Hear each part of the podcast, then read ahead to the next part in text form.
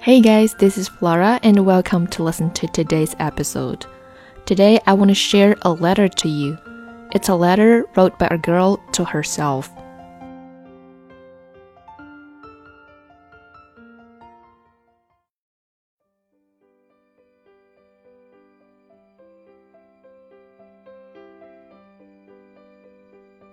All too often, women are in a hurry.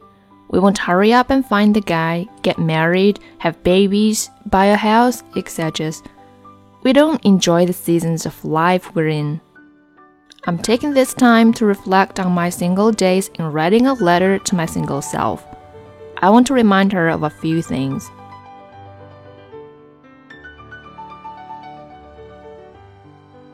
Hey girl, so it's a Monday night. You have your wine, Twitter is open, and you're live tweeting The Bachelor thinking to yourself, Where is my rose? Let me tell you, Neely, once you're married, these bachelor nights will not look much different.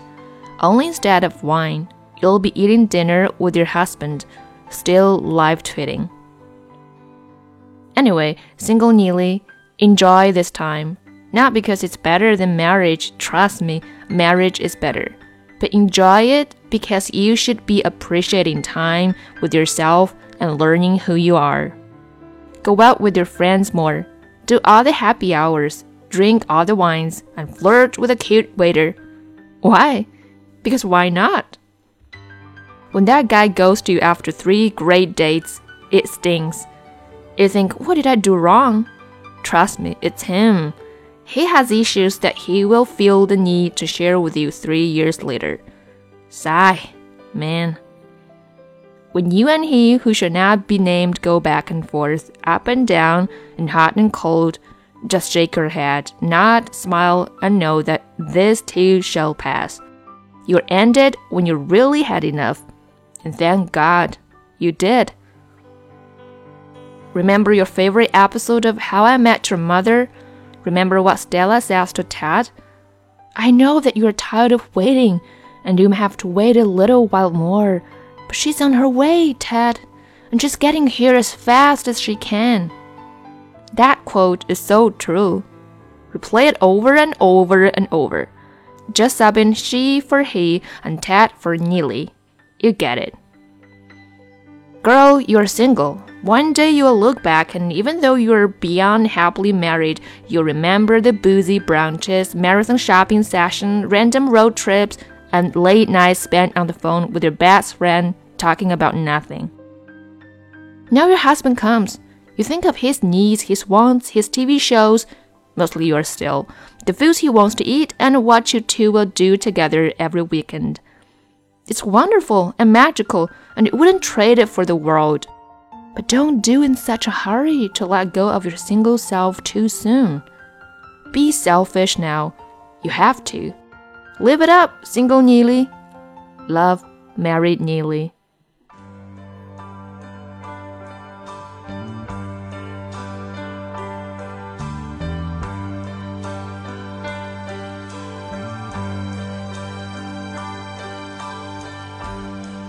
I bless the day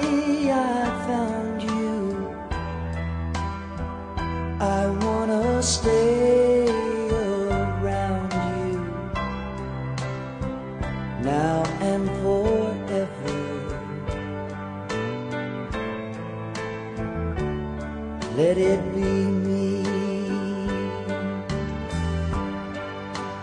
Don't take this heaven from one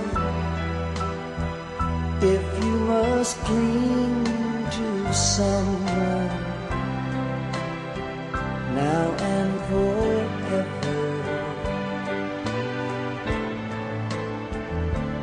Let it be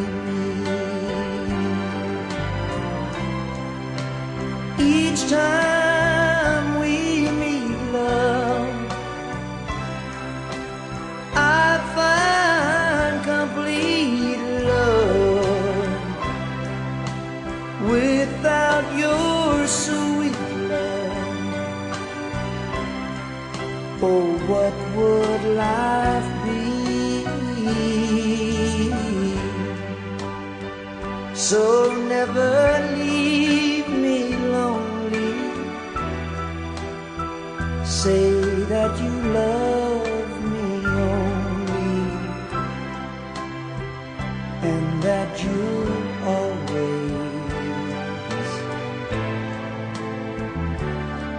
it be me? Say you always live.